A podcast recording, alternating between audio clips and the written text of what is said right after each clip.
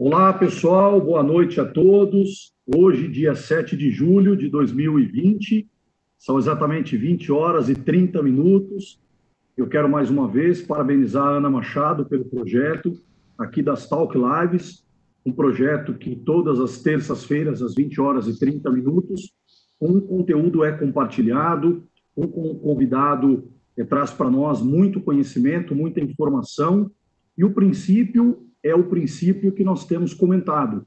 São dicas, são informações práticas para que sejam utilizadas amanhã às 8 da manhã, se possível e se necessário for. Eu, mais uma vez, quero agradecer a Ana Machado por me convidar aqui. Estou muito honrado de conduzir mais um bate-papo nessa noite de hoje. Parabenizar a Ana pelo, pelo projeto. Mais uma vez, quero convidá-lo para se inscrever no canal, para que você compartilhe o conteúdo com seus amigos, com seus colegas, para que você se inscreva e ative as notificações, de maneira que você possa, assim, receber todos os conteúdos das próximas semanas. Já existe uma agenda até final de setembro, com muitos conteúdos, como vem sendo compartilhados sobre gestão, comunicação, liderança e vários outros temas, temas bastante relevantes. Bom, Hoje nós temos aqui, que eu gostaria de dar boas-vindas e desejar uma boa noite ao Paulo Silvestre, o Paulo que é consultor de mídia, cultura e transformação digital, o Paulo que trará hoje para nós uma reflexão sobre o home office, mais que uma medida emergencial, uma transformação digital. Bom, gostaria então de passar a palavra para o Paulo, pedir para que vocês que estão participando conosco se preparem para as perguntas, que nós gostamos bastante, e hoje nós temos um convite especial. Você que fizer as perguntas participará do sorteio de um livro. E isso mesmo, você poderá fazer as perguntas, tirar suas dúvidas e concorrerá ao sorteio de um livro, que nós vamos divulgar justamente no decorrer da Talk Live e até o final.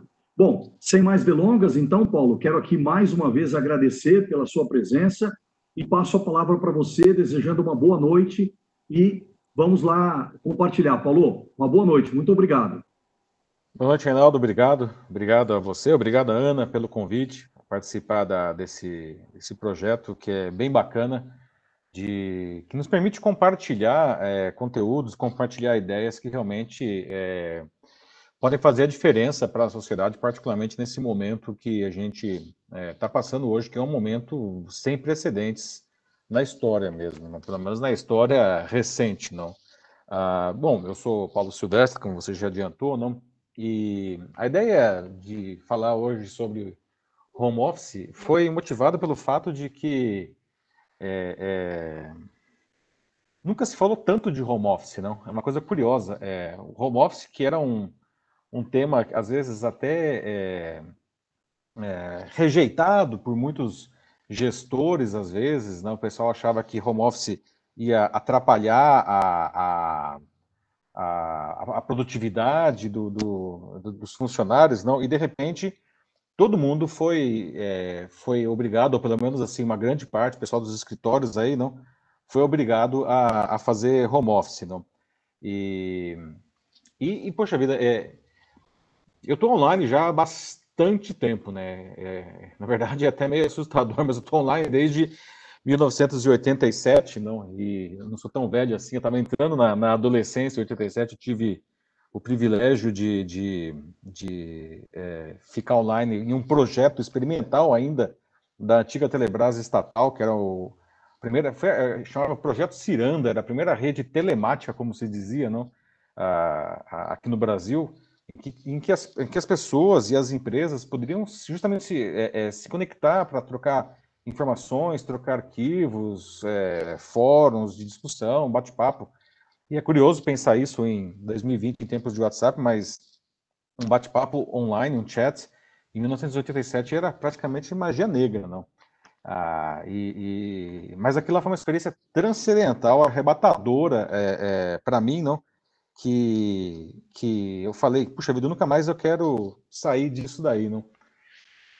E aí, né, é, bom, de lá para cá eu, eu, de fato nunca mais saí, não. Ah, estou é, trabalhando com desenvolvimento de produtos digitais desde 1995, quando coloquei a Folha de São Paulo na internet, né, a primeira versão da Folha de São Paulo, uh, que aliás, depois de amanhã faz 25 anos, né, foi no dia 9 de julho de 1995, então a gente está há, dois dias do jubileu de prata da Folha de São Paulo na internet, e, e, enfim, depois é, essa experiência é, embrionária que era a Folha Web acabou se transformando no universo online e depois, enfim, ajudei a trazer a América Online para o Brasil, a, a, é, trabalhei na, na, editora Abril, na, criei o portal Exame, trabalhei na, na, editora Saraiva, no Estadão, na Microsoft, na Samsung, e nunca mais saí realmente dessa vida de desenvolvimento de produtos digitais e, e em paralelo, é, tem o lado acadêmico também, não que como professor de algumas universidades aqui no Brasil, né, no Mackenzie, na PUC de São Paulo, no Metodista, SPM,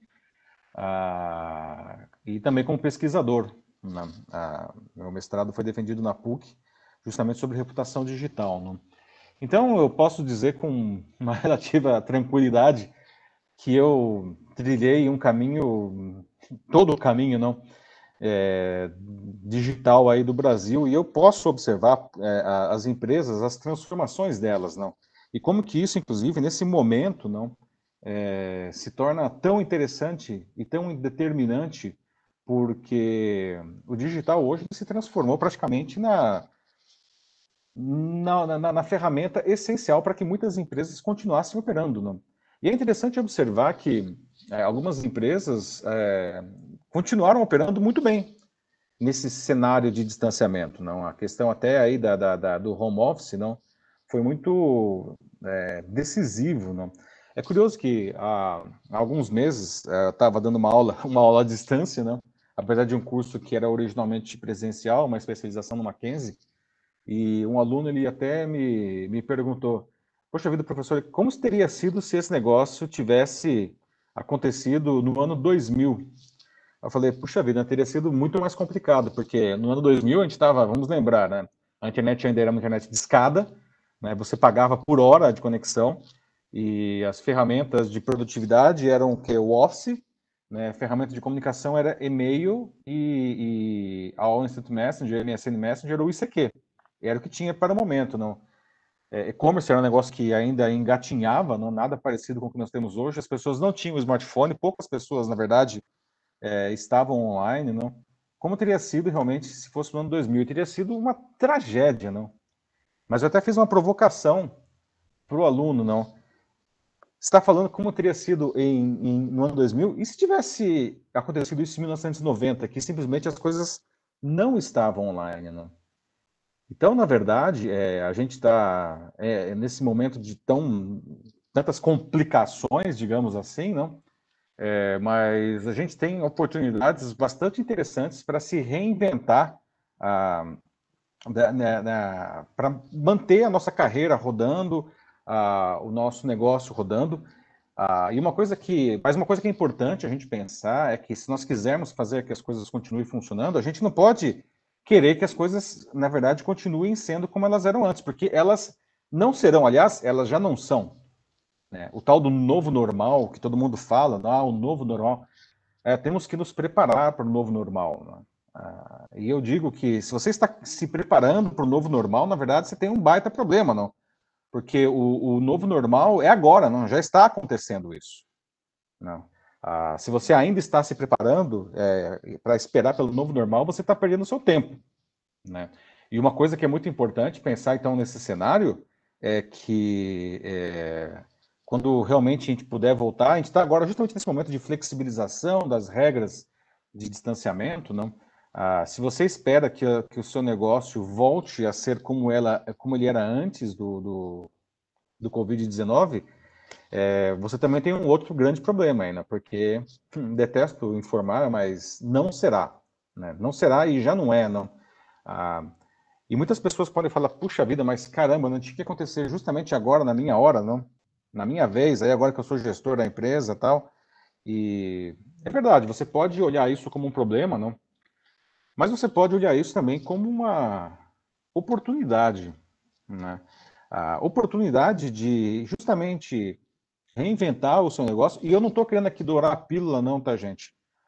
Falando assim, parece que fosse muito fácil. Ah, não, você vai, faz aí, está nos programas, tal, não sei o quê, e tudo vai dar certo. Não é nada disso. Né? Eu sei que o processo é doloroso e dói mesmo, porque você é, não é simplesmente colocar um pouco de software, um pouco de hardware na, na, na mão dos seus funcionários que a coisa vai se transformar. Não? É, a gente precisa entender que a maneira como a gente trabalha, né, seja a produção aí em casa, no home office, que é o tema aqui da nossa conversa, seja a maneira como a gente vende, a maneira como a gente se comunica com o nosso público, a nossa propaganda, a, a, a maneira como a gente, é, é, é, enfim, promove o nosso produto, isso mudou, tá? Não dá para a gente querer continuar fazendo como era antes, não. Então, não é só uma questão de colocar um pouco de, de, de, de ferramentas aí, de hardware, de software. Ah, você precisa, na verdade, se preparar para modificar a cultura do seu negócio. Não? O Peter Drucker aí, né, o, o grande, o pai da administração moderna, não? É, ele tem uma, uma, frase famosa dele que ele diz que é, a cultura come a estratégia no café da manhã. E ele falou isso há uns 40 anos. Não? É, evidentemente ele não se referia a nada digital, porque praticamente não existia, não? Mas ele se referia a alguma coisa que tem muito a ver com o que nós estamos passando hoje. Nosso, a nossa realidade, não? É, a gente observa algumas empresas se dando bem nesse momento de distanciamento social, se dando bem com o home office e outras empresas se dando muito mal, né? E, e quem está se dando bem é quem justamente não está é, se restringindo a simplesmente colocar um processo em uma cultura que não aceita aquilo. Tá? Quem está se dando bem é justamente quem está disposto a fazer uma mudança real. Né? Ah, porque quem quer continuar fazendo do jeito velho ah, com uma ferramenta nova, na verdade, esse cara, é, como disse o Trucker, na cultura da empresa, vai comer o, o, a estratégia né, no café da manhã. Né? Ah, portanto, a gente precisa a, a levar em consideração a, uma nova realidade. Né?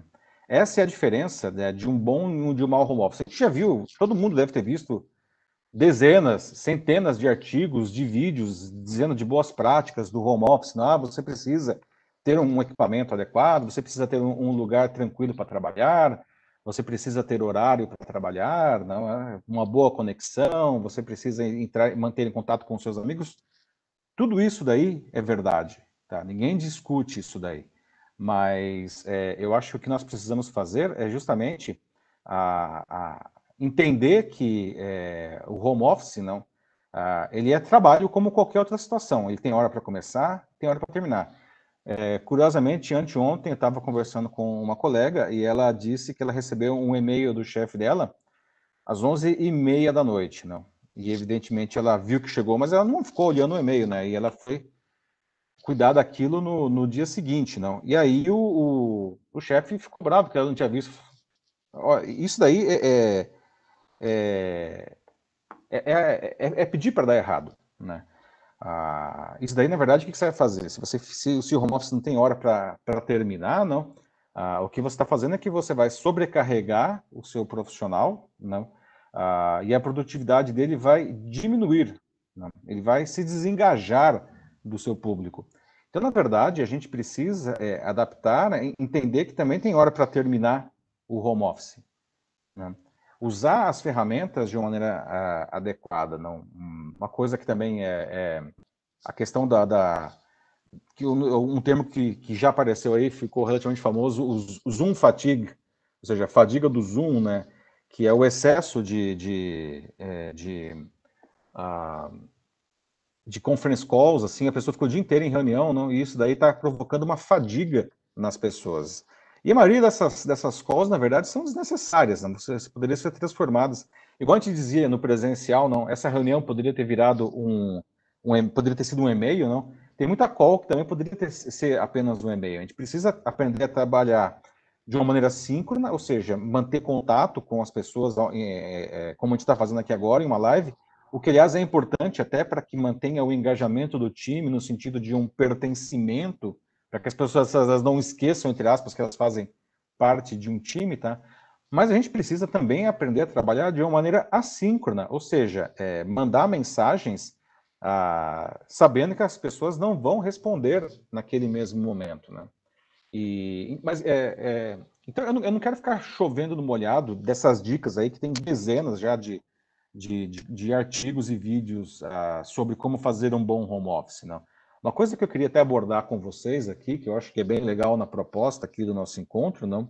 É, é que é, algumas pessoas podem falar, poxa, mas agora que a gente está flexibilizando as regras do distanciamento, será que vale a pena ainda falar de home office? Agora as pessoas vão voltar todas para o escritório, não? E, e, isso aí é um, é um ledo engano, né? Na verdade, eu acho que nesse momento em que a, a economia começa a reabrir, falar de home office, é, eu acho que nunca foi tão importante, não? Porque, como eu falei agora há pouco, não? Os negócios eles não serão como eles eram, eles já não são e continuarão não sendo, né? E um exemplo que que está muito claro, é, que eu já estou observando em empresas ah, como consultor, não são empresas que estão, principalmente empresas maiores, não, que estão devolvendo é, andares inteiros dos seus prédios, né? Porque é, mesmo quando a, a, a for autorizada a volta do, do, do pessoal para o escritório, o pessoal não vai voltar todo mundo. Né? A empresa já está pensando em fazer esquema de rodízio, ela já está é, abrindo a possibilidade de que alguns profissionais simplesmente continuem fazendo o seu home office de uma maneira eterna. Aliás, o Twitter sacudiu aí é, é, o mercado há, há, mais ou menos, acho que há três semanas, né? ou três ou quatro semanas, quando ele disse que ele ia oferecer home office para sempre, para todos os funcionários que assim desejassem, desde que, claro, seja uma função que não exija a presença física no escritório, né? Ou seja, é, quem quiser continuar fazendo home office, vai continuar fazendo home office de uma vez por todas, não? E, então, esse debate ele é importante porque nós vamos entrar, já estamos entrando, né, em alguns casos, é, empresas já entraram ah, em um novo formato de trabalho que eu posso chamar de híbrido, em que parte da, da, da, sua, da sua força de trabalho estará no escritório, porque precisa estar lá, e a outra parte simplesmente vai continuar trabalhando de casa. Ou vai ter um rodízio, ou seja, as pessoas elas vão é, é, elas vão a, a ficar a, dois dias no escritório, três dias em casa, e aí eles vão fazendo um rodízio, né? É, isso é uma coisa que vai acontecer. Isso provoca mudanças muito interessantes, não? A começar pela qualidade de vida, né? Desde que, novamente, o home office seja é, é, bem implementado, com, inclusive com regras de horário e tudo mais, não? Isso gera qualidade de vida para as pessoas, porque, no mínimo, numa cidade como São Paulo, por exemplo, você no Rio de Janeiro, não, você não vai ficar uma, duas horas no trânsito para ir e depois para voltar do trabalho. Né? Essas duas horas aí que você vai ganhar, você vai poder, enfim, dormir, você vai poder estudar, você vai poder fazer qualquer outra coisa, né? É, porque eram, é, eram horas perdidas, não. Ah, as pessoas elas vão, enfim, é, se alimentar melhor, talvez, elas vão estar em casa, não? Ah, e, e, e, só que isso daí provoca mudanças profundas, até mesmo na, na, na, questão urbanística, né? Algumas coisas bem positivas, como por exemplo, uma coisa que já se observa aqui em São Paulo, mesmo agora que a gente já está aí reabrindo a economia, ainda que é, parcialmente, não? O trânsito está muito melhor, né? é, diminuiu o trânsito, é, mas a gente vai ter mudanças, por exemplo, na questão imobiliária, né? É, muitas empresas vão devolver o, totalmente o escritório ou parcialmente, né? É, a questão de, de alimentação na rua, não tem tem bairros que, enfim, os restaurantes eles dependem 100% de, de escolas, de das empresas que estão lá, e se as pessoas estiverem é, trabalhando em casa, isso daí vai ter um impacto nesses negócios também, né? Ah, então, ah, ah, essa é uma realidade que está posta, tá? E as empresas que entenderem isso daí e, é, e aceitarem e estarem dispostas a trabalhar, a fazer essas mudanças estruturais, organizacionais, não? elas podem trazer um, elas podem ter um, um, um benefício bastante interessante do ponto de vista de produtividade, do ponto de vista de economia de recursos, né? ah, de diferentes naturezas, não? Ah, ah, que no, e, no final das contas, é, se isso for bem feito, não? a empresa ganha e os profissionais também ganham. Né?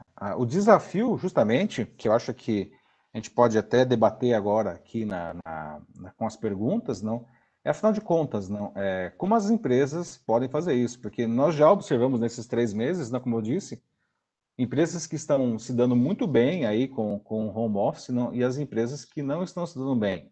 Mas, via de regra, o que se observa é que as empresas que estão se dando bem são aquelas que estão entendendo que, que precisam refazer o seu negócio. Né? E as empresas que estão se dando mal é aquelas que querem continuar fazendo o, o, negócio do jeito antigo, quando isso, na verdade, é impossível. Né? Eu posso dar até um exemplo uh, de uma das minhas atividades, que é ser professor. Não? É, eu acho que desde março não, eu já dei alguma coisa como 200 horas de aulas à distância, telepresenciais, ou seja, aulas ao vivo, não? em cursos que originalmente eram cursos presenciais, né, mas que por conta do distanciamento foi, a gente foi obrigado a fazer à distância. Né. É, e eu posso dizer com muita tranquilidade, inclusive é, pelo feedback dos alunos, não, que, que o resultado foi muito bacana. Eles realmente aprenderam. Eu entreguei exatamente o mesmo conteúdo que eu ia entregar. Nós nos reunimos, o debate continuou existindo, foi extremamente rico. Né? Ah, agora, se você me perguntar a experiência foi a mesma? Claro que não foi. Não é a mesma, ué. A gente não está junto. É, uma coisa é você estar tá numa sala de aula com 30 pessoas, num curso de pós-graduação, né, um monte de profissionais, em que todo mundo vê o seu rosto, tem linguagem corporal, né? É... E outra coisa é tá cada um na sua sala. Né? E eu, como professor, inclusive, eu sofro bastante com isso, porque às vezes eu, eu estou falando né, e eu sequer vejo o rosto das pessoas, não? E, e ah, é, tem um trabalho aí de adaptação minha com o profissional, né? Mas, é, apesar de a experiência não ser a mesma, evidentemente não é, nunca seria, ela é uma boa experiência. Eu acho que é isso que as empresas elas precisam entender de uma vez por todas, tá? Não é a mesma experiência, não é a mesma maneira de produção, não é a mesma maneira de relacionamento profissional é, entre as pessoas da equipe, não é a mesma maneira de você se relacionar com o seu público, não é a mesma maneira de você vender, não é a mesma maneira de você cobrar. Tá? É, você precisa adaptar o seu negócio. Para pegar um exemplo que eu acho bastante emblemático, que eu vi ah, há um tempo, ah, restaurantes de alta gastronomia, alguns aqui, não, alta gastronomia você pensa, é um restaurante, não é pizza delivery, que, que é um negócio que existe há 40 anos e está totalmente azeitado, se me permite o abuso de falar da pizza delivery azeitada, não? Ah, que todo mundo sabe como que funciona, todo mundo sabe qual que vai ser a experiência, não? Que, por definição, é uma experiência à distância. Né? Quando você pensa em alta gastronomia, é exatamente o contrário disso. Você precisa estar no restaurante, não? Porque a, a experiência é tudo, não? Só que, veja, alguns restaurantes de alta gastronomia aqui em São Paulo, eles conseguiram se reinventar nesse momento, usando a tecnologia. Por exemplo, como, como garantir a experiência da alta gastronomia se o sujeito não pode vir ao restaurante. Então, eles desenvolveram aí algumas embalagens de alta tecnologia que garantem a. É, que mantêm as características do, dos ingredientes. Não? Então, eles mandam, na verdade, os pratos, como posso dizer, pré-prontos, separados e com instruções para que o, o consumidor ele receba aquilo em casa, ele faz o pedido online, né? ah, ele receba o, o, o, o, pedido em casa, mas ele vai concluir a montagem do prato na própria casa. Não? De novo, é a mesma experiência de ir no restaurante? Claro que não. Mas dado que você não podia, agora até pode aqui em São Paulo desde essa segunda, no Rio desde a semana passada, mas que você não podia ir para o restaurante, tá? Você teria alguma experiência. Então veja, é, é, é uma questão de adaptação, tá? E o, o home office, ele é uma ferramenta é, essencial para que as empresas possam promover essa adaptação, né, essa transformação digital, tá? É, e ele veio para ficar, não? De agora em diante, né, a gente vai ter as empresas aí a, com esse modelo misto, tá? muitas empresas, tá? E, e, felizes aqueles que conseguirem fazer esse movimento, né? Então, é, assim, Acho que esse é o pontapé aqui da nossa conversa. Acho que já deu o meu tempo, não? Até passei um pouco. É, acho que a gente pode partir então para as perguntas. Bom, muito bacana, Paulo. É, excelente a sua explanação. Parabéns aí pela experiência. Parabéns também por ter conduzido, né, 25 anos atrás, um grande empreendimento aí, como comemorado aqui dois dias, né, você falou. Bom, é, tem bastante pergunta, tem curiosidades, tem questões aí que nós vamos colocar aqui para você. E eu queria é, iniciar é, comentando que um dos princípios, né, a gente fala sempre sobre conteúdo disponível na internet, e tem muito conteúdo, né? Você mesmo, Paulo, tem uma, uma vasta experiência e, e, evidentemente, que poderia relatar aqui né, diversas, é, diversos estudos de caso. Mas o que nós temos comentado aqui é que é, nós temos tentado trazer um conteúdo prático, né, para uhum. que seja utilizado amanhã às 8 da manhã, até uma brincadeira que a gente faz. Né? eu, eu, eu tenho sempre é, iniciado aí é, com, uma, com uma pequena provocação, e nesse momento eu queria pegar o gancho do gestor, tá, Paulo? Certo é, pegar o gancho, por exemplo, daquele gestor que você fala, né? Alguns vão pensar que, são, que isso é um problema, outros vão pensar que é uma solução. E o que nós é, até temos debatido aqui é que, dada a quantidade de conteúdo, de pesquisa, de livro publicado sobre liderança, é, nós deveríamos ter líderes de sobra, né? líderes qualificados, gestores qualificados de sobra. Uhum. Todavia, não me parece que é isso que se percebe aí de um modo geral. Eu queria te fazer a seguinte pergunta: que tipo de, de gestor, que tipo de líder que vai pensar que isso é um problema e qual que vai pensar que é uma solução, Paulo, na tua experiência aí, o que, que você tem para contar para nós dessa questão? Quem vai, uhum. quem que encarar? É. Então, eu acho que a características necessárias nesse momento para gestor de qualquer negócio isso daqui não é uma coisa que serve só para grandes empresas, tá, gente? Isso serve para uma multinacional, multibilionária e para um pequeno negócio, um microempreendedor, tá? Em todos os segmentos. Características necessárias para o sucesso nesse momento. É, empatia, empatia com, com os seus funcionários, empatia com o seu público, empatia com a sociedade como um todo, porque a empresa ela é, um, ele é um organismo vivo dentro, dentro da sociedade na qual ela está é, inserida. Tá? Adaptabilidade, no sentido, e eu acho que isso daqui talvez seja o que mais, se me permite dizer, mais ferra esse negócio, é o cara querer continuar fazendo as coisas do jeito antigo. Né? É... E a questão de, de você modificar a, a, a, sua entrega. Na verdade, continua sendo uma adaptabilidade. Né? Quem está se dando mal é quem quer continuar fazendo as coisas do, do, do jeito antigo. Assim, não existe mais o jeito antigo. Né? Ah, ah, preste atenção, e até você falou é, o que você precisa fazer quando chegar amanhã às 8 horas no escritório, não? É, ou enfim, no seu home office, que a gente está falando aqui de home office, não.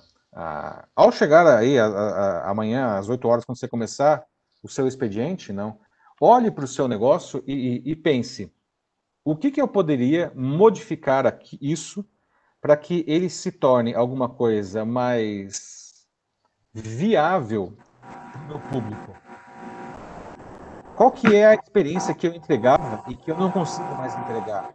E como que eu posso modificar essa experiência para uma realidade que está à distância, por exemplo? Né? O, o caso aí do, do, do, dos restaurantes de alta gastronomia, é, é um exemplo bastante interessante, porque em um primeiro momento, você, é, esse gestor poderia dizer: não tem jeito, o meu negócio é essencialmente presencial. Ele poderia falar: morri, vou ficar aqui é, esperando que as portas reabram para voltar ao, ao, meu jeito antigo.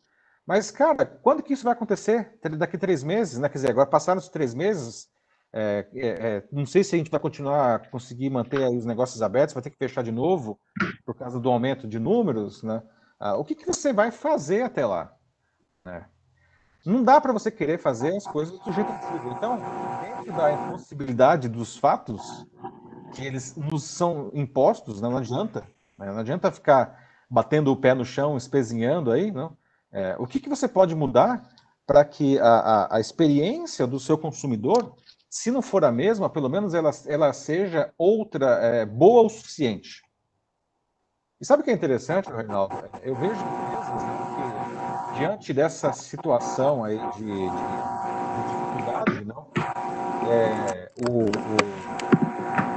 elas, inclusive, elas, elas, elas descobriram novas oportunidades, coisas que, que talvez elas pudessem ter explorado antes, tá? e elas não estavam explorando porque elas estavam numa zona de conforto. E a zona de conforto é uma desgraça, né? Sempre foi e agora mais do que nunca, né? Porque a zona de conforto ela impede que você inove. Isso, poxa vida, eu faço assim há 50 anos e sempre deu certo. Por que, que eu vou mudar? Eu costumo dizer, quando eu ouço isso de, de, de, de empresário, fala, cara, se, se você faz isso há 50 anos, esse é o primeiro sinal de que você já deveria ter mudado, não? Como assim você faz isso há 50 anos? Ou há 30 anos? Ou há 10 anos? A gente está num, num, cenário de mudanças tão dramáticas, não estou nem falando de Covid-19, estou falando do fato de digitalização. A gente tem aí é, modelos, empresas e segmentos absolutamente consolidados, né? Ah, que estão sendo colocados de cabeça para baixo. E eu acho que um bom exemplo é o sistema bancário, que talvez seja uma das coisas mais consolidadas e cristalizadas do mercado, né? É, e que você vê aí uma empresa que acaba de chegar, né? Aí o, o, o, sei lá, o Nubank, não? Que, que completamente o, o, o mercado. Por quê? Porque ele está fazendo aquilo de um jeito diferente. E, e, e, olha só, né? O Nubank ele tem 7 anos de vida e ele tem 20 milhões de clientes. Você pega o Banco do Brasil, que é o banco mais antigo do Brasil, que tem 168 anos de vida, ele tem 62 milhões de clientes. Você pega, sei lá, a, a, o Itaú, que tem 95 anos, Itaú Unibanco, 95 anos, tem 60 milhões, 60 milhões de contas. É, ou o Bradesco, que também tem acho, 85 anos, tem 30 milhões de contas. Ou seja, o Nubank é, é, por justamente querer fazer diferente, por estar por, por, adequar a sua experiência, a experiência que ele oferece para o consumidor usando os recursos digitais, sem fazer praticamente publicidade, em sete anos ele já tem um terço das contas do Itaú Unibanco e do Banco do Brasil. E agora, nesse cenário que a gente está vivendo, aí, é, se me permite é um chute na boca isso aqui, né? Você está obrigado a sair da sua zona de conforto. Então, amanhã às 8 da manhã, quando você chegar lá, saia da sua zona de conforto tá? e veja o que, você pode fazer para transformar a experiência que você oferece para o seu cliente em alguma coisa melhor nessa realidade. E começa, é bom importante falar, começa pelo cliente interno, que é o seu funcionário. Que, aliás, a gente remete à nossa conversa aqui do home office, não? Sem dúvida, Paulo, é, essa questão da, da, da, mudança, né, nós estamos vivendo aí no setor que eu, que eu atuo uma, um problema, eu diria, bastante crônico de competitividade. Né? Uhum. Para um, um amigo hoje que quem provavelmente vai, vai provocar uma transformação um pouco mais, é, diria, intensa nesse, nesse contexto, é quem ainda tem que trabalhar mais os seus 20, 30 anos, quem tem uma pilha de contas para pagar, quem está construindo ainda a vida, que me parece que isso acaba desafiando, né? Que essa transformação, é. momento competitivo seja interessante. Não, não há acomodação nesse caso, né? Eu diria uhum. que se, se o gestor, né, se a pessoa de comando não tem desafio, né, ele acaba não provocando essa mudança. E tem até uma pergunta aqui, inclusive, né? É, por que, que nós não aceitamos a mudança? É uma pergunta é, uhum. aberta colega faz um, comentário bastante abrangente. É, por que, que nós não aceitamos a mudança, Paulo? Porque mudar dói, né? é normal, assim, é natural do ser humano tentar continuar fazendo as coisas do, do mesmo jeito. É, aliás, é, como gestor, assim, né, a, quem faz faculdades de administração, não, a, o gestor ele é, ele, ele é treinado para aumentar a produtividade, o que evidentemente não tem nada de errado, muito pelo contrário, a gente tem que aumentar a produtividade. Né? Ah, e, e, como que se faz isso daí? Você melhora processos, você melhora fornecedores, matéria-prima, enfim. Né? Você está, na verdade, você está refinando alguma coisa que já existe. E, de novo, zero problema com isso. Mas veja só que coisa interessante, que tem a ver com essa pergunta aí do colega, tá? Há dois anos eu estava conversando com o, o Jim Whitehurst, que era o, na época o CEO da Red Hat. A Red Hat que é a maior empresa de software livre do mundo, não? Eu estava no já há muitos anos eu sempre vou participar do congresso deles, não? E há dois anos tinha sido em São Francisco, né? E eu estava conversando com o Jim. Ah, Diga-se de passagem, veja só, né? O ano passado a Red Hat foi comprada pela IBM, a maior compra da indústria de tecnologia da história. Se eu não me engano, 32 bilhões de dólares. A IBM comprou a Red Hat. E o Jim Whitehurst, que era o CEO da empresa comprada, hoje é o CEO da IBM. Veja só. Veja só. E o Jim, ele, ele falou, ele lançou uma provocação nessa conversa que foi muito legal. Ele, disse, ele, ele fez a seguinte provocação. A inovação, ela é inimiga da produtividade. Por que isso daí, não? Porque, de novo, a produtividade, ela vem normalmente porque você refina um processo existente. Ora as bolas, o que, que é inovação? Introduzir novos processos. E quando você introduz um novo processo, na verdade, você está incluindo risco no negócio. E o gestor, ele detesta risco.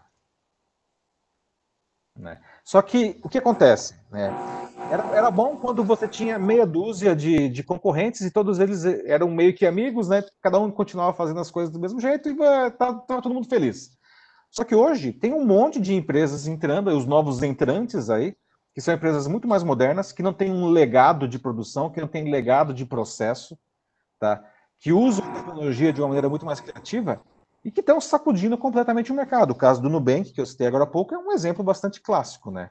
Então, as empresas, uh, que é o que o Jim ele, ele provoca, né? ele coloca nessa provocação aí, não?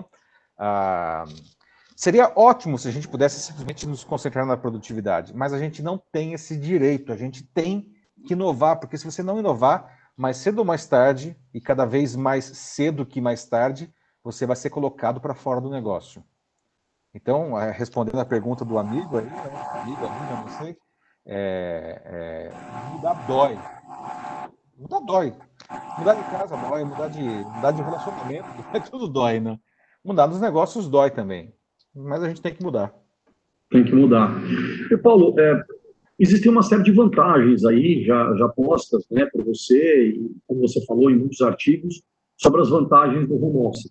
Eu tenho duas perguntas aqui que eu vou juntar numa única pergunta, que é a questão de é, eventuais é, perdas de salário, né, talvez alguma ameaça né, nesse sentido, e a outra em relação à segurança da informação uhum. que pode estar mais, mais ameaçado aí. O que, você é, poderia comentar aqui para os colegas, por gentileza? É, duas, é, são duas boas perguntas. Vamos começar pela, pela última. A questão da segurança da informação, ela é verdade. Né? Um, um, dos grandes problemas da maioria das empresas que adotaram home office é que o home office é feito pelo WhatsApp e pelo e-mail, né? Ah, e sem nenhum, sem nenhum, o WhatsApp ele até tem a, a criptografia própria dele, não? mas não existe mais nenhum processo de, de, de, criptografia, uma VPN básica que seja, não. Então, essas informações, elas ficam trafegando é, pela rede, muitas vezes sem nenhum, nenhum sistema de segurança, né? Então, é, isso é um problema, e especialmente se você trabalha em uma empresa que tem segredos industriais, ou pelo menos segredos comerciais, alguma coisa que você não gostaria que o seu concorrente é, soubesse.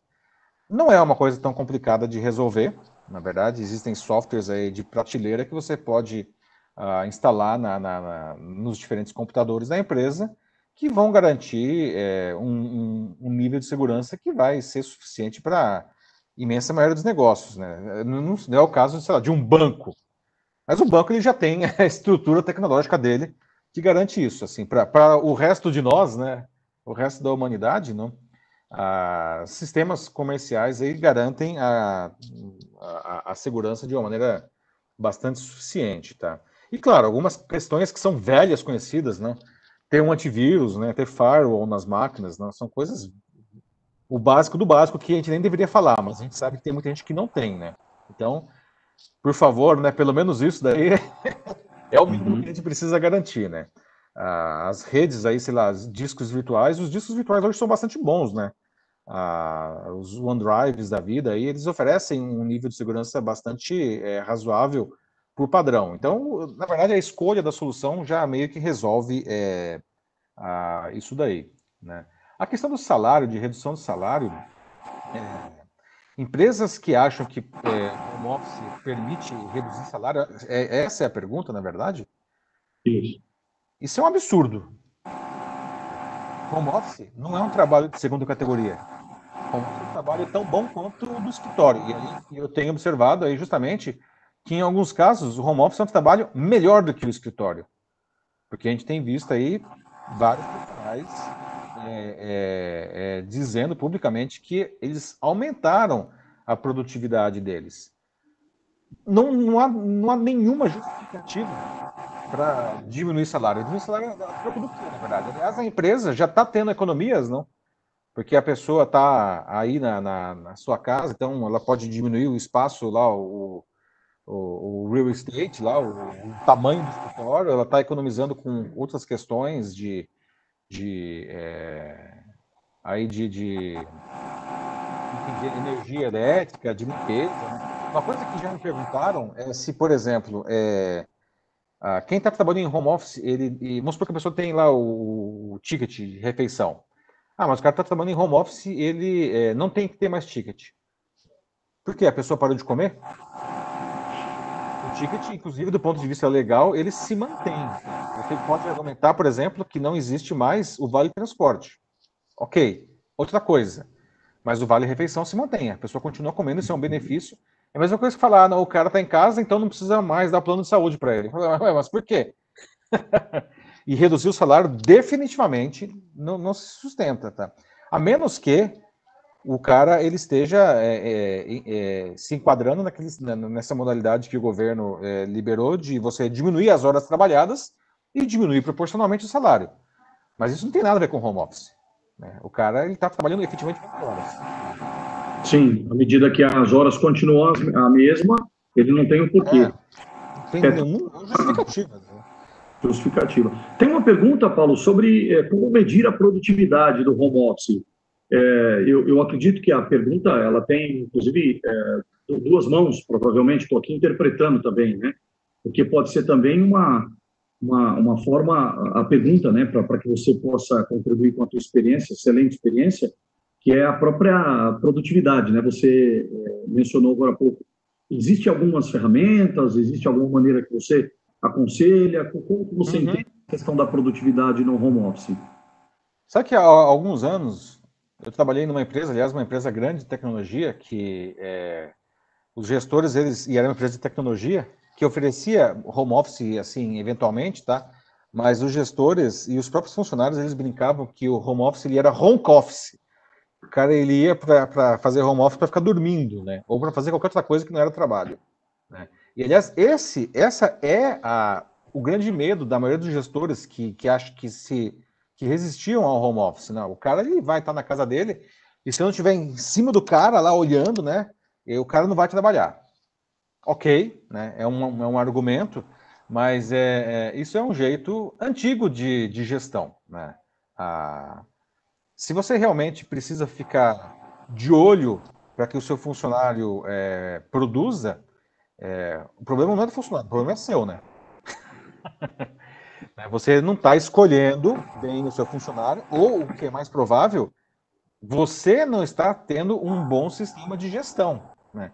A produtividade não é, não é medida pela quantidade de horas em que o sujeito está lá com a bunda sentada na cadeira. Produtividade ela tem que ser medida pelas entregas. Né? E as entregas elas são as mesmas se o cara é, ele está no escritório ou se ele está em casa. Então, a, você tem que oferecer, você como gestor, né, você tem que distribuir as tarefas para sua equipe, né, com prazos, exatamente como no escritório. Ó, você tem que fazer isso daqui tem que entregar no dia tal. Né, você vai ter esse recurso, você vai trabalhar com essa pessoa. Isso não mudou no home office. E você vai ter que observar se o sujeito ele está entregando. Poxa vida, não está entregando? Ok, por que, que você não está entregando? Né? O home office é, é não está funcionando, é problema de internet, enfim, o que está acontecendo? Ou o cara realmente não consegue se adaptar ao home office, esse cara ele precisa voltar para o escritório quando for possível. Porque tem gente que não se adapta mesmo. A gente sabe aí tem as, as casas que tem um monte de interferências, né, que é uma coisa que, aliás, afeta particularmente as mulheres, porque é, recai sobre elas questões é, muito maiores, assim, com questões de filho, né, em, questões domésticas, a gente sabe que isso afeta muito mais pesadamente as mulheres. No home office isso ficou um drama ainda maior. Tá? Então, assim, respondendo a pergunta, você não vai medir a produtividade ah, pela hora, você vai medir a produtividade pelas entregas do sujeito. Está é, entregando ou não está entregando? É isso. É, a questão da, da produtividade você pontuou muito bem, Paulo. Eu concordo plenamente contigo, ela é medida pelo número de entrega. Eu, particularmente, eu tenho uma rotina há muitos anos, praticamente eu vou para o escritório às segundas-feiras e o restante da semana eu tenho atividades é, no mercado, né? trabalho na área comercial e tinha uma atividade até dia 17 de março desse ano, bastante presente nos clientes. Né? Uhum. E, e, eu, particularmente, estou né, considerando que a minha produtividade é, ela aumentou bastante é, e eu tenho procurado me reinventar. É, o Reinaldo, até 17 de março, era um Reinaldo, e agora eu posso dizer que eu tenho uma outra, um outro mindset, sobretudo em relação a esse quesito. É claro que eu tive que me adaptar, né, com é, contato com o cliente, né, uso das ferramentas é, disponíveis, né, e, e, estar cada vez mais presente, estando distante, né, que é o uhum. desafio que nós temos realmente para quem atua na área comercial, né, trabalha com vendas complexas, né, é, trabalha com é, processos bastante longos de venda, é, isso é, de certa forma, é, o desafio é, proposto e sem que a gente tivesse Exato. tempo para se preparar para isso. E aí eu tenho uma pergunta para você, é, se talvez aquele chefe mais tradicional, né, que enxerga o chefe, e aí eu estou falando chefe para usar a palavra chefe mesmo, né, uhum. aquele chefe, é, não gestor, mais tradicional, ele não, ele não, não quer ali é, exercer o poder estando mais próximo ou se claro. é uma questão minha? O que, que você discorre sobre essa questão, Paulo? É, não, mas é, é, é, essa é a diferença do chefe e do gestor, né? O chefe é o cara que tem, ele, ele, tem que ter o controle, né? Tem lá segurando o cabresto, assim, não? Isso daí, muito antes de Covid, de qualquer uma dessas coisas, esse cara ele tá arrumando para o mesmo lugar onde está o Tiranossauro Rex, assim, não? Esse tipo de, de, é, de gestão, ele ele ele está cada vez mais difícil de se sustentar, inclusive, porque novas gerações de profissionais estão chegando no mercado e eles não se, eles não, não, não se submetem a isso daí. Eles querem ter uma coisa muito mais participativa. Você mencionou o caso das equipes comerciais. As equipes comerciais tradicionalmente já trabalham na rua. Né? Como que você gerencia esse cara? Ele não está na rua. Ah, quer dizer que o cara não trabalha? Claro que trabalha. Né? É que assim, o gestor achava que isso só funcionava com o comercial, mas na verdade isso funciona com qualquer um. Eu estava você estava é, mencionando aí no seu exemplo, né? eu estava lembrando uma conversa incrível que eu tive com a Cris Palmaca, que é a presidente da SAP Brasil, que é uma gestora inspiradora. Ela é, ela é incrível, né? Presidente da SAP Brasil, a Cristina Palmaca, né? E ela estava contando que a SAP, é, enfim, aconteceu tudo isso e eles migraram muito tranquilamente para o formato de home office, porque inclusive para eles isso gera uma coisa que acontecia naturalmente, é que aconteceu de repente que todo mundo foi fazer home office, não?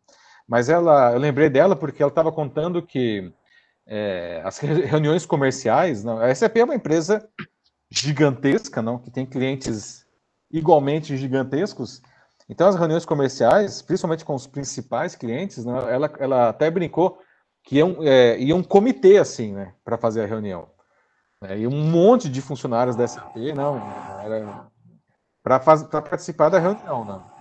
E assim, muitas vezes, não, essas, esses clientes nem estavam na mesma cidade. Então você, você é, mobilizava é, é, um, um, grupo grande de executivos de diferentes áreas, que às vezes ficava dois, três dias fora, para fazer uma reunião comercial. Tudo bem, é uma reunião importante, nem se discute isso. Mas ela falou: agora a gente não tem mais isso. Tá? A gente continua é, mobilizando essas pessoas, tá? Mas assim, elas estão ocupadas, digamos assim, durante o tempo da reunião. Né? E assim, melhorou muito a produtividade. Do lado da SAP, do lado do cliente, né? Todo mundo fica feliz. De novo, né? É uma questão de você é, é, transformar, entender que, que a mudança ela é possível, mais do que possível, não? ela é desejável. Esse chefe que fica aí querendo segurar o, o, o subordinado pelo pescoço para ver se ele está trabalhando bem, esse cara tem muitos problemas. muitos problemas. Com toda certeza. É interessante, Paulo, como os, os exemplos simples né, nos vêm à, à, mente né, quando você comenta isso.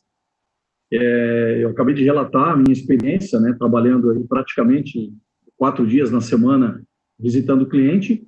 É, você pode imaginar que é uma rotina de né, visitar cliente das, das 8 horas, 8 e meia da manhã, até às 5 e meia, 6 horas da tarde, quando não chegar no hotel né, às 8 da noite.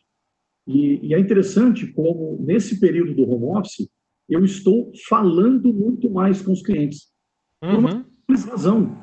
Eu não tinha tempo para ligar para o cliente.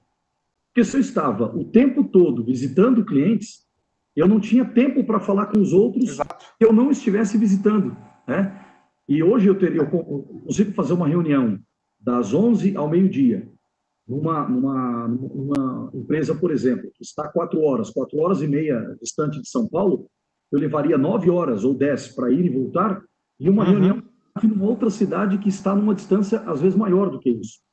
E, e eu digo que, evidentemente, eu não quero que isso, é, e definitivamente eu tenho esse, esse desafio, eu não quero que as reuniões online substituam as reuniões presenciais. Sim. Uhum. Eu, eu, tenho clareza que existem é, níveis, né? Você pode fazer uma primeira abordagem por telefone, uma segunda online, né? E, e uma terceira, né, eventualmente uma terceira, o que seja na sequência, uma presencial. Mas essa, essa é uma questão que, que me vem à mente, né? As questões simples. Né? Agora tem uma, uma, uma coisa só antes de da próxima pergunta. Ah, é interessante que veja só, hoje você dessa realidade você consegue atender muitos mais, muito mais clientes né, no mesmo espaço de tempo. E, e, não faz diferença se o cara está no mesmo bairro que você ou se ele está em outro país. Né? o tempo de deslocamento é o mesmo, porque não existe, na verdade. É, isso é fantástico, Paulo. Realmente, é claro que existem desafios, né? É, a gente sabe que talvez algumas pessoas, né? Você citou o exemplo das, das mulheres, né? Da pessoa que às vezes não tem uma, uma estrutura. É, felizmente eu busquei uma preparação, por acaso até, não, foi uma questão planejada, né, uhum. mas que eu pudesse ter um home office nesse momento, é, isso está sendo bem atendido. Tem uma pergunta interessante aqui, Paulo, acho que indo já para os nossos ritos finais aí, que a gente está completando quase uma hora aqui de bate-papo, passa super rápido, né? Pois é. Passa, é, passa muito rápido. Quem, em relação ao trabalho intelectual, tá? É, será que esse trabalho intelectual não se tem um risco, na pergunta do colega aqui, de ser subvalorizado ou desvalorizado, né? no caso, ele usou a palavra subvalorização, no home office, uhum. porque tua experiência, você já viu, é, se deparou com algum caso semelhante, Paulo, por gentileza? Então, é...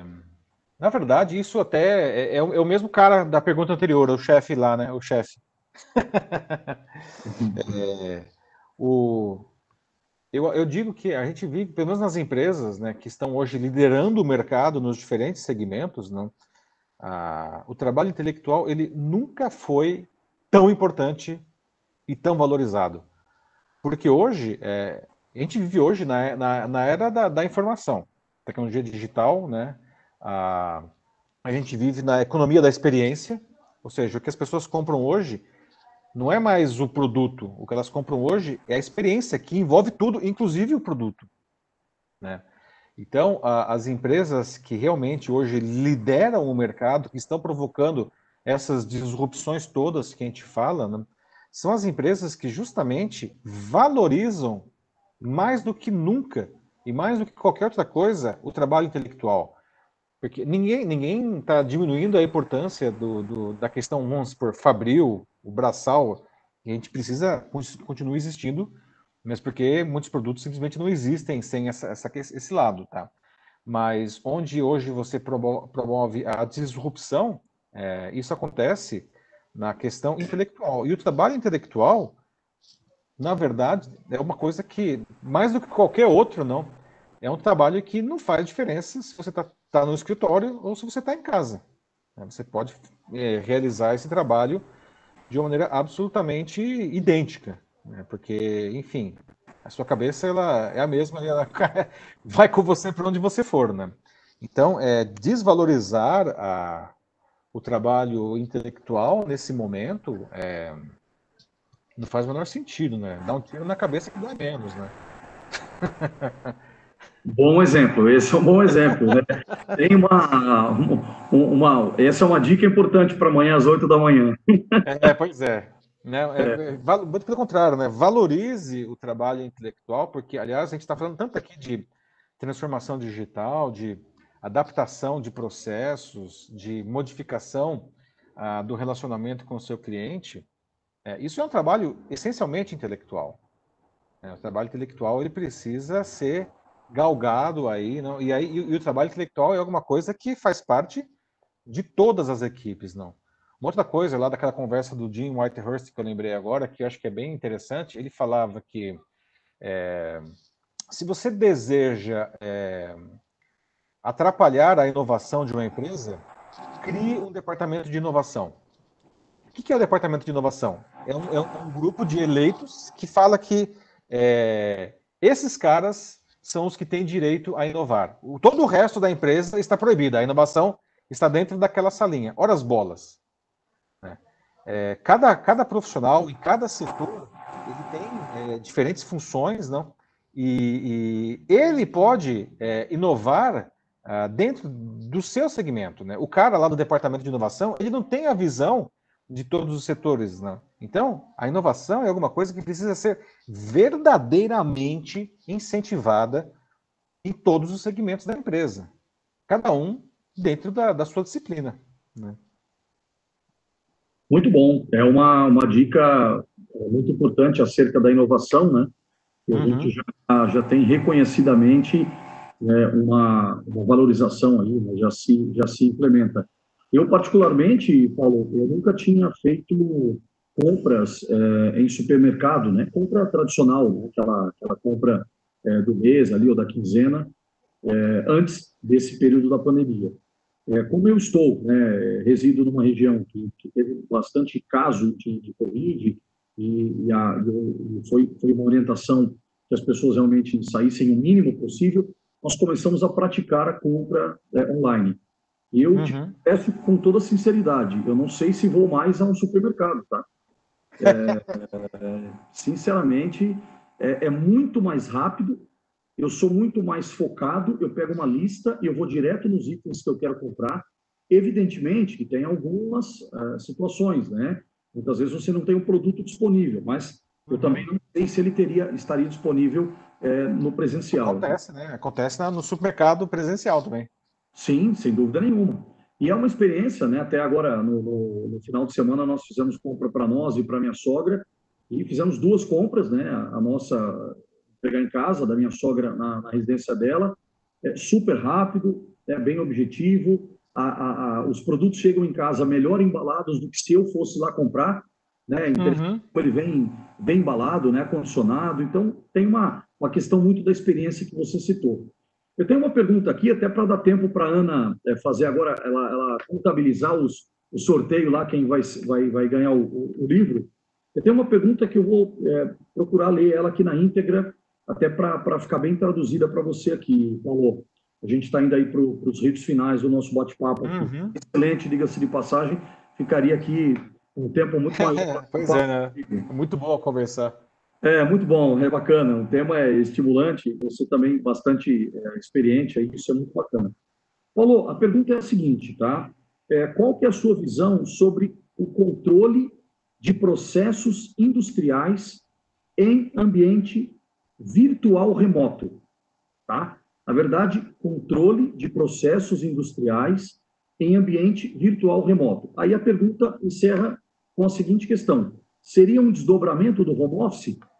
É, bom, eu, eu fiz questão de, de ser bem fiel à pergunta, né, não fazer nenhuma uhum. interpretação dela, é, até porque realmente é uma pergunta aí que, que tem uma, uma, uma profundidade, uma especificidade bastante grande, né?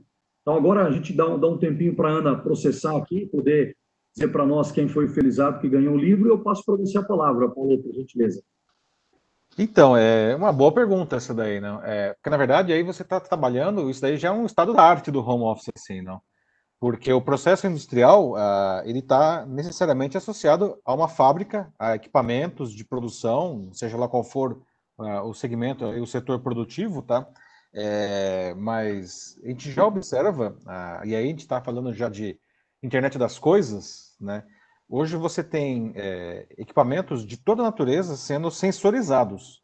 Então, você consegue colocar sensor na linha de produção, seja lá o que for, né? até em outras coisas. Por exemplo, uma, uma, um, um setor que é altamente sensorizado hoje é o agronegócio, o agronegócio de ponta. Né?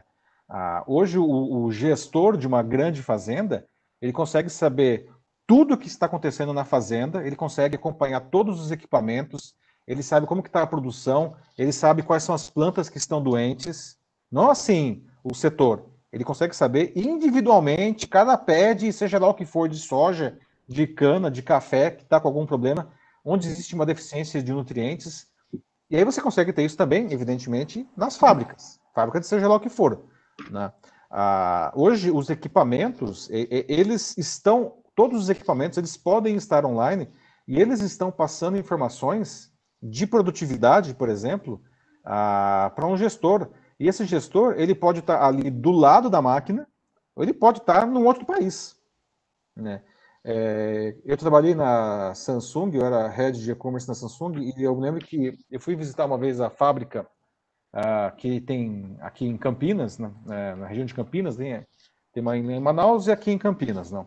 Então, enfim, é a fábrica de notebooks. Né? Então, tinha lá as linhas de produção, e que tinha lá o chefe da linha, uma linha de produção a princípio parecia ser uma linha tradicional, né? É, todas as pessoas lá, tal, cada um fazendo sua parte, o chefe de cada linha. Mas, por exemplo, aquela linha, ela inteira, ela era é, conectada à internet. Então, se alguma coisa acontecia em qualquer ponto da linha, um cara na Coreia imediatamente ficava sabendo. E aí o cara entrava em contato com o chefe da linha que falava, olha, o que, que está acontecendo aí? É, qual que é o problema? Vamos resolver isso daí. Ou seja, em tempo real, o cara ele estava literalmente do outro lado do mundo acompanhando uhum. a produção da linha, né? Ah, e agora nesse cenário de home office é a mesma coisa. Ou seja, você pode ter uma fábrica, na fábrica, enfim, ah, estão lá os funcionários trabalhando, porque inclusive é um, um, um, setor que não parou, não? As fábricas continuaram trabalhando, mas o gestor ele pode estar em casa fazendo home office e gerenciando isso sem nenhum problema, não? É só você ter, evidentemente, o sistema, é, a sua fábrica dentro do, do sistema aí, né? Muito bom, muito bom, Paulo. É, bom, a gente aqui agradece as perguntas, né? Excelentes perguntas que vieram. Nós já temos o, o nome do, do, ganhador do sorteio, mas ah. vamos um pouco o, o suspense aí para o finalzinho, né? Para aquele finalzinho para saber quem foi o, o vencedor. E Paulo, é, indo aqui para os ritos finais do nosso bate-papo, é, o que nós falamos aqui é de uma série de vantagens, né? alguns desafios para os gestores em relação ao home office. É, home office pode ser uma oportunidade de redução de custo para a empresa. Algumas uhum. já praticam home office há, há bastante tempo, né? Você mesmo é, relatou a tua experiência, é, colegas aqui também né, relataram na, na, no chat aqui no YouTube a experiência de trabalhar em home office há, há bastante tempo. É, eu gostaria de, de pedir aí para você, né, um pouco naquele nosso espírito é, da, das dicas para amanhã às 8 da manhã, é, convidando você para as suas considerações finais, né, antes de eu retornar com a palavra e anunciar o ganhador do livro. Nosso uhum. será um livro é, bastante é, escolhido, é, bem escolhido, né, uma, será uma boa escolha. eu pediria que você aí fizesse as suas considerações finais, né, e inicie aqui também os agradecimentos aí à tua presença e à tua colaboração. Tá? Maravilha. Bom, é, primeiro, o agradecimento de poder estar aqui hoje conversando com vocês. Né? É sempre um prazer uh, compartilhar uh, esses pontos, essas conversas. Né? Acho que isso aí é uma coisa que nós precisamos na sociedade. Ela, a gente está num momento é, de, de, grandes desafios e eu acho que a colaboração ela é sempre muito bem-vinda. Né? O que eu digo é para todo mundo que está nos assistindo aqui é que quando você chegar amanhã no seu escritório ou no seu home office, não? É, comece realmente a, a olhar para o seu processo uh, com desapego. Né? A gente não pode se apegar ao processo. Né? É, o processo não é bichinho de estimação, você não pode ficar dando nome para ele, não. Gente, olhe com desapego, tá? É, e se for necessário, uh, promova as mudanças ah, ah, devidas para que você consiga manter a experiência é, para o seu consumidor usando os recursos tecnológicos. A gente está falando aqui de home office, mas a última pergunta foi excelente, não? Talvez você precise começar a considerar outras tecnologias que essas tecnologias hoje, na verdade, elas estão super acessíveis, não é mais o que era há 15 anos atrás, que era caríssimos, não. Coisas como machine learning, a linguagem natural, análises preditivas. Hoje você tem softwares de prateleira que oferecem isso tudo para você, não? Que permite que você conheça o seu consumidor com uma profundidade inimaginável há cinco anos atrás. E isso permite que você possa ajustar os seus processos, ajustar os seus produtos, ajustar a sua comunicação para que, no final das contas, é, isso fique bom para o seu consumidor e, consequentemente, vai ser bom para você também, né? Então, amanhã, chega, saia da zona de conforto, tá? Uh, e, e, desapaixonadamente é, comece a olhar para o seu negócio com os olhos aí de, desse momento que a gente vive. Muito bom, Paulo. Paulo, é fato que nós ficaríamos aqui muito mais tempo batendo papo. Eu faço sempre um desafio para quem para quem esteve conosco durante essa uma hora e seis minutos aqui. É, quem gostou, compartilhe. Quem não gostou, compartilhe também. Quem pode gostar, né? Mesmo que você não tenha gostado. Aqueles que estão assistindo ao vivo, né? E também aqueles que, evidentemente, vão assistir esse vídeo posteriormente, né? Pois fica realmente disponível. Algo fantástico aí que as redes sociais nos, nos permitem. Então, eu vou anunciar agora o ganhador do livro. É, é o Paulo Marquina. A Ana, é, ela garante que não foi marmelada, não foi o charado que está conosco né, mas foi o Paulo Marquina que contribuiu com perguntas. Né, nós agradecemos ao Paulo Marquina, a todos que estiveram presentes conosco, enviando as perguntas. E aqui, mais uma vez, é, Paulo, eu agradeço a tua colaboração, a tua presença. É, peço que todos compartilhem esse vídeo, se inscrevam no canal e estaremos aqui ah, na terça-feira da semana que vem, às 20 horas e 30 minutos. Mais uma vez, Paulo, muito obrigado. Sucesso para você. Prazer. É, é, minha rede principal é o LinkedIn, então vocês podem me achar lá o nome completo, Paulo Fernando Silvestre Júnior, tá? É, vamos manter contato, porque eu acho que isso vale muito a pena. É um prazer, realmente. Agradeço uma vez mais a oportunidade. Bacana. Muito obrigado, Paulo. Uma boa noite. Boa noite a todos. Boa noite, pessoal. Tchau, tchau. Tchau, tchau.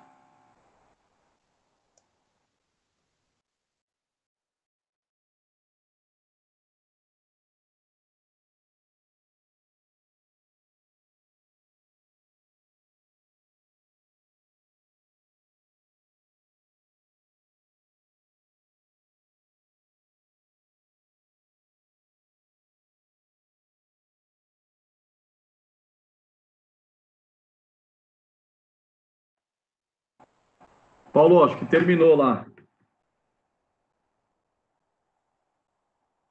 Daqui a pouco a Ana vai entrar. Maravilha. Bom, obrigado aí, parabéns pela, pela tua explanação, tua experiência é, fantástica.